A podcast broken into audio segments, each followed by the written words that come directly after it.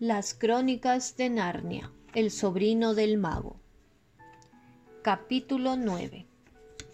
La fundación de Narnia.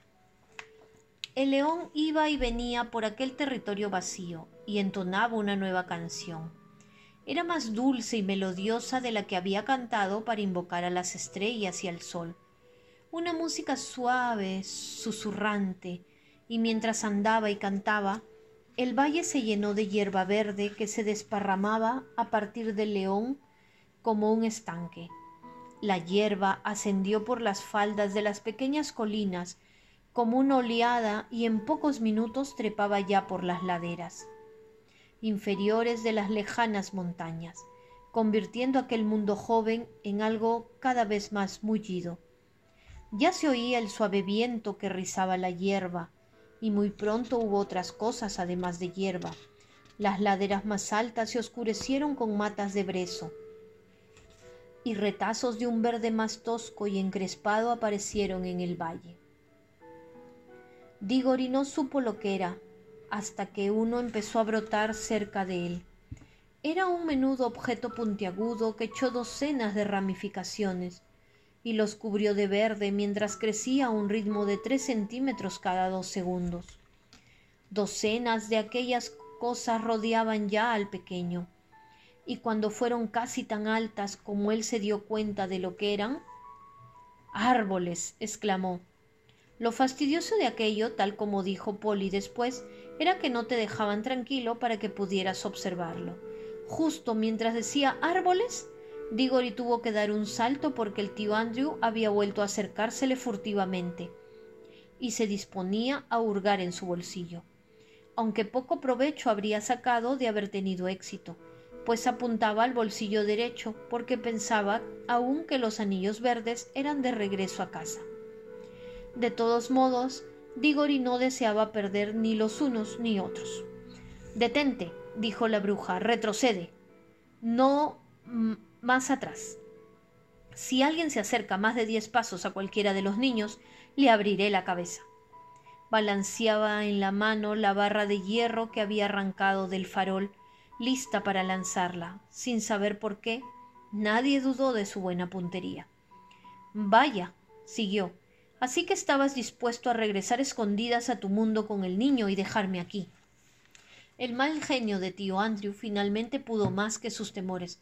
Pues sí, señora, exclamó, sin lugar a dudas. Estaría en mi perfecto derecho de hacerlo. He sido tratado de un modo de lo más vergonzoso y abominable.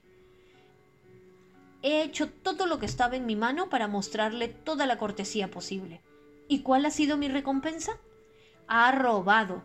Veo, me veo obligado a repetir la palabra. Robado a un joyero respetable ha insistido en que le invitara a un almuerzo sumamente caro, por no decir ostentoso, a pesar de que me vi obligado a empeñar el reloj y la cadena para poder hacerlo.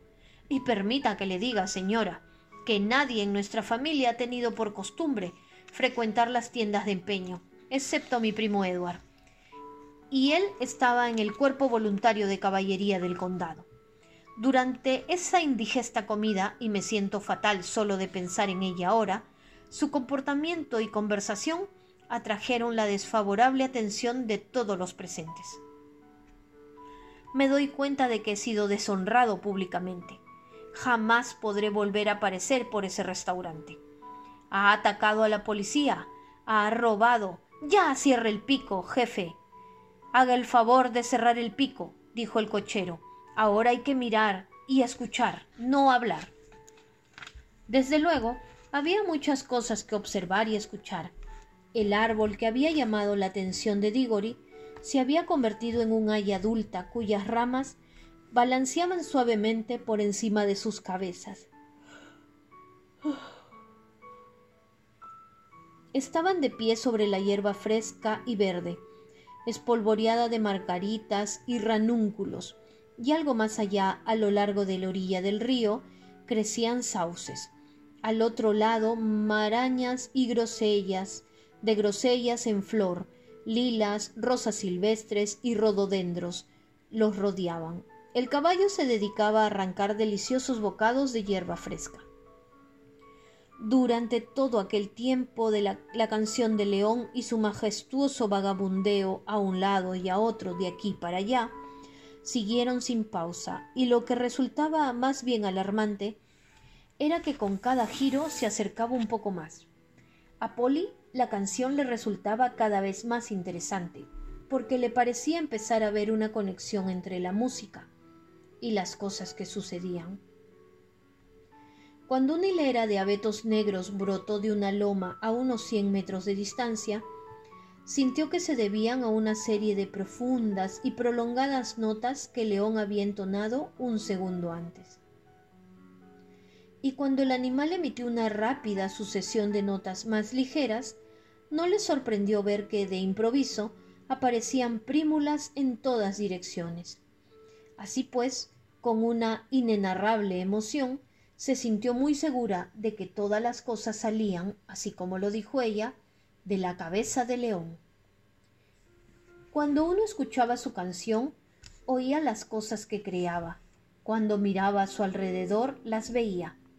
Aquello resultaba tan emocionante que no tenía tiempo de asustarse. Sin embargo, Diggory y el cochero no podían evitar sentirse un poco nerviosos al ver que cada giro en el paseo del animal lo conducía más cerca de ellos. En cuanto al tío Andrew, los dientes le castañaban, pero las rodillas le temblaban de tal modo que le resultaban imposible salir huyendo.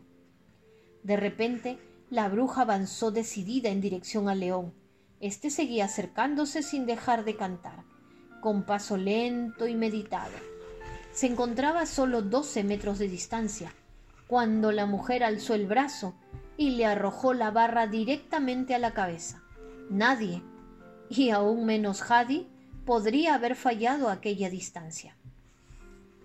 La barra alcanzó al animal justo entre los ojos, rebotó y cayó a la hierba con un golpe sordo.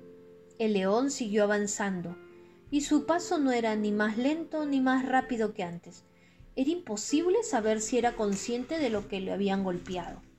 A pesar de que sus blandas patas no producían el menor sonido, uno notaba cómo la tierra temblaba bajo su peso. La bruja lanzó un alarido y echó a correr, desapareciendo entre los árboles en unos instantes. El tío Andrew intentó hacer lo mismo, tropezó con una raíz y cayó de bruces en un pequeño arroyo que discurría hacia el río. Los niños eran incapaces de moverse, aunque tampoco estaban muy seguros de querer hacerlo. El león no les prestó atención. La enorme boca estaba abierta, pero abierta para cantar, no para rugir. Pasó tan cerca de ellos que podría haberle tocado la melena.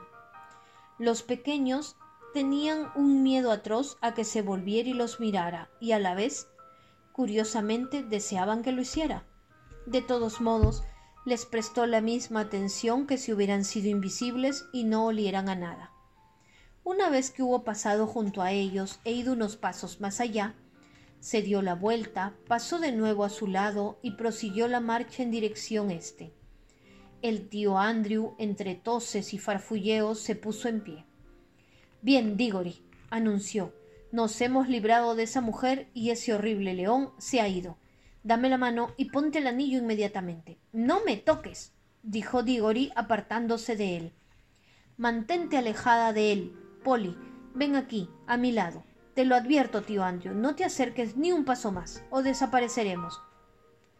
Haz el favor de obedecer, señorito, ordenó tío Andrew. Eres un niño sumamente desobediente y maleducado. Ni hablar. Queremos quedarnos y ver qué sucede. Creí que deseabas saber cosas de otros mundos. ¿No te gusta ahora que estás aquí? ¿Gustarme? exclamó él. Mírame, estoy hecho un desastre. Y era mi mejor levita y mi mejor chaleco. Desde luego, en aquellos momentos su aspecto era horrible, pues por supuesto, cuanto más elegante se viste uno, peor aspecto tiene después de haberse arrastrado fuera de un coche de caballos hecho trizas y de haber caído en un arroyo cenagoso. No estoy diciendo, añadió, que este no sea un lugar de lo más interesante. Sino si yo fuera más joven, claro, y... Tal vez pudiera conseguir que algún joven enérgico viniera aquí primero. Uno de esos cazadores de casa mayor. Se le podría sacar algún provecho a este país. El clima es delicioso. Jamás había respirado un aire así. Estoy seguro de que me habría hecho mucho bien si. si las circunstancias hubieran sido más favorables. Al menos tuviéramos un arma. Al diablo con las armas, dijo el cochero. Voy a darle un buen masaje a Fresón. Ese caballo tiene más sentido común que muchas personas que yo conozco. Regresó junto al caballo y empezó a proferir los siseos habituales de los peones de cuadra. ¿Todavía crees que ese león lo podría matar un arma? preguntó Digori. No pareció inmutarse con la barra de hierro. A pesar de todos sus defectos, repuso el tío Andrew, es una chica valerosa, muchacho. Fue una acción muy audaz. Se frotó las manos e hizo chasquear los nudillos, como si volviera a olvidar lo mucho que la bruja lo atemorizaba cuando estaba presente. Fue algo malvado, protestó Polly. ¿Qué daño le había hecho él? Vaya. ¿Qué es eso? dijo Diggory, que había salido disparado al frente para examinar algo situado unos pocos metros más allá. Eh. Polly. llamó. Ven a echar un vistazo. El tío Andrew fue con ella no porque quisiera verlo, sino porque quería mantenerse cerca de los niños por si se le presentaba la oportunidad de robarle los anillos. Sin embargo, cuando vio lo que Diggory contemplaba, incluso él empezó a mostrar cierto interés. Era un modelo perfecto de farol, de poco menos de un metro de altura, aunque iba creciendo y adquiriendo grosor de forma proporcionada. Mientras los observaban, en realidad crecía igual que lo habían hecho los árboles. También está vivo. Quiero decir, está encendido, indicó Digori. Así era. Desde luego, aunque desde luego la luminosidad del sol hacía que la pequeña llama del farol resultara difícil de percibir, a menos que la sombra de uno cayera sobre él. Impresionante. Mm, vaya que sí, murmuró el tío Andrew. Ni siquiera yo había soñado jamás con magia como esta. Nos hallamos en un mundo donde todo, incluso un farol, adquiere vida y crece. Me gustaría saber mm, de qué semilla crece un farol. Mm. ¿No te das cuenta? dijo Digori. Aquí es donde cayó la barra, la barra que ella arrancó del farol de nuestro país. Se clavó en el suelo y ahora brota en forma de, de un joven farol. En realidad no tan joven en aquellos momentos, pues ya había alcanzado la altura de Digori mientras él hablaba. Eso es. Prodigioso, prodigioso, asintió el tío Andrew, frotándose las manos con más energía que nunca. Ja, ja, se rieron de mi magia. Esa estúpida hermana mía cree que soy un lunático. Me gustaría saber qué dirán ahora. He descubierto un mundo donde todo rebosa de vida y desarrollo. Colón, vaya. Y hablan de Colón. Pero, ¿qué fue América comparada con esto? Las posibilidades comerciales de este país son ilimitadas. Se traen unos viejos restos de chatarra, se entierran y enseguida brotarán en forma de flamantes locomotoras, buques de guerra, cualquier cosa que uno desee. No me costarían nada y podría venderlos en Inglaterra por un dineral. Seré millonario. Y además el clima. Ya me siento varios años más joven podría convertirlo en un balneario. Un buen sanatorio aquí podría producir unas veinte mil libras al año. Desde luego tendré que revelar el secreto a unos cuantos. Lo primero es conseguir que maten a ese animal. Es usted igual que la bruja, dijo Polly. No piense en otra cosa que en matar. Y en lo que respecta a mí, prosiguió el anciano sumido en su feliz ensoñación, es imposible saber cuánto tiempo podría vivir si me instalase aquí. Y eso es algo que hay que tener en cuenta cuando ha cumplido ya los sesenta. No me sorprendería no envejecer ni un día más en este país. Formidable, el país de la juventud. ¿Cómo? gritó Digori. ¿El país de la juventud? ¿Realmente crees que lo es? Pues naturalmente recordaba lo que la tía Letty había dicho a la señora que había traído las uvas y aquella dulce esperanza volvió a embargarlo. Tío Andrew, dijo, ¿crees que aquí hay algo que pueda curar a mi madre?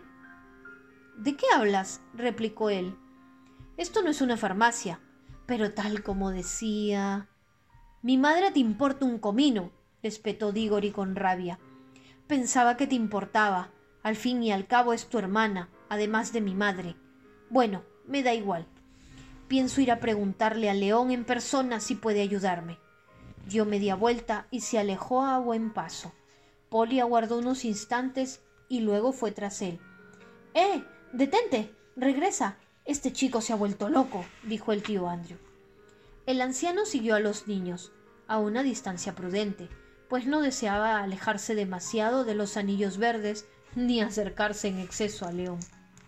En unos minutos, Digori llegó al límite del bosque y se detuvo allí. El león seguía cantando, pero la canción había vuelto a cambiar.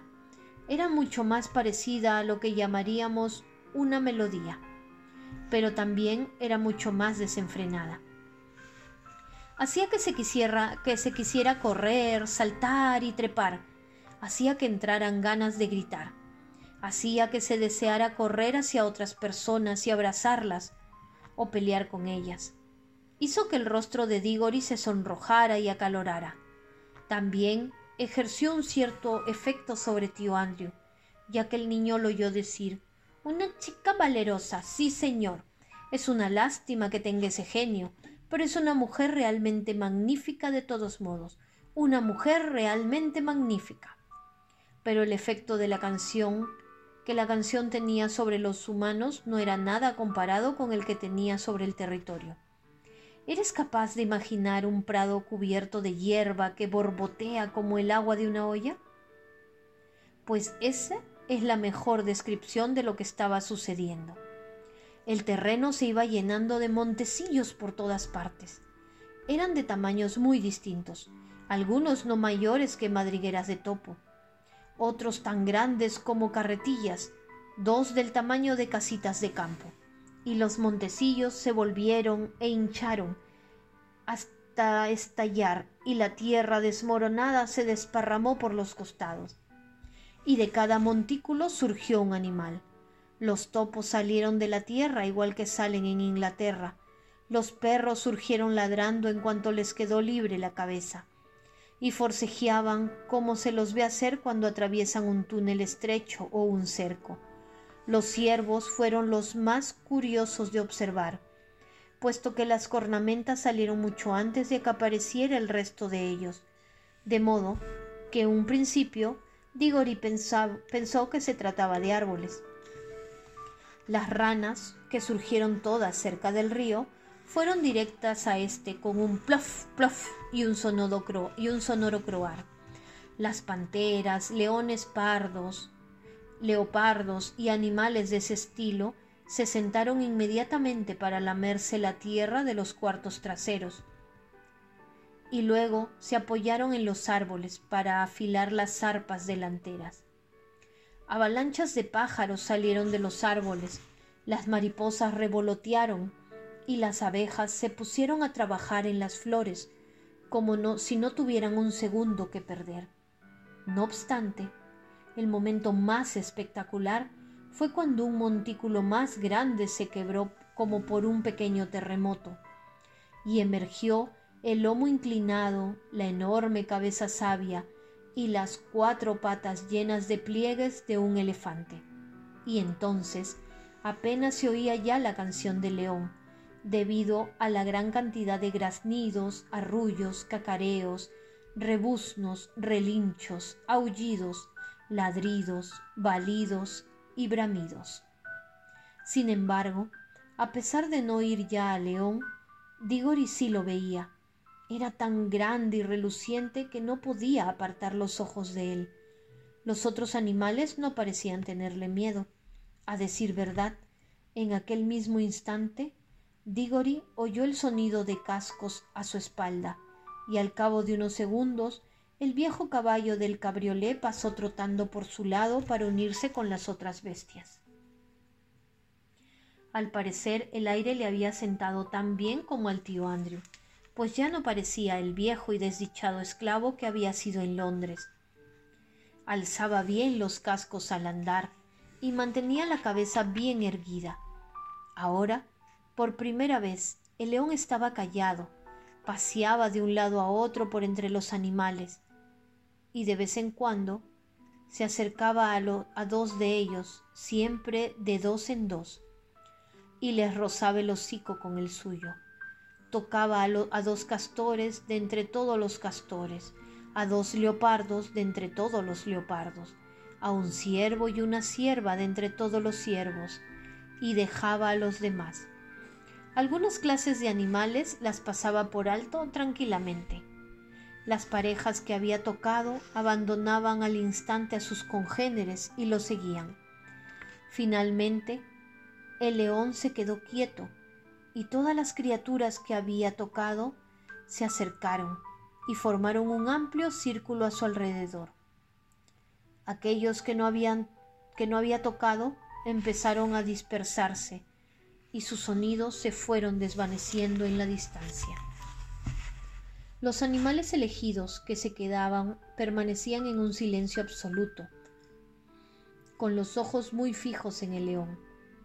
Aquellos que pertenecían a la familia de los felinos agitaban de vez en cuando la cola, pero aparte de eso se mantenían inmóviles. Por vez primera, aquel día se hizo un completo silencio, solo interrumpido por el fluir del agua del río el corazón de Digori latía con violencia. Sabía que algo muy solemne estaba a punto de ocurrir. No había olvidado a su madre, pero sabía perfectamente que ni siquiera por ella podía interrumpir algo como aquello. El león, cuyos ojos no pestañeaban jamás, contempló a los animales con tanta severidad como si fuera a abrazarlos con solo mirarlos, y poco a poco se efectuó un cambio en ellos. Los más pequeños, conejos, topos y seres parecidos, se volvieron bastante más grandes. Los que eran muy grandes, resultaban más visibles en los elefantes, se volvieron un poco más pequeños. Muchos animales se sentaron sobre los cuartos traseros y la mayoría la dio la cabeza como si pusieran mucho empeño en comprender. El león abrió las fauces, pero no salió ningún sonido. Exhalaba un largo y cálido aliento, que pareció balancear a todos los animales igual que el viento balancea una hilera de árboles. En las alturas, desde un punto situado, más allá del velo del cielo azul que las ocultaba, las estrellas volvieron a cantar era una música pura, serena e intrincada. Entonces se produjo un veloz fogonazo parecido a una llamarada, que no quemó a nadie, procedente del cielo o del mismo león. Los niños sintieron que toda su sangre hormigueaba y la voz más profunda e impetuosa que habían oído jamás empezó a decir, Narnia, Narnia, Narnia, despierta, ama, piensa, habla. Sed árboles andantes, sed bestias parlantes, sed aguas divinas.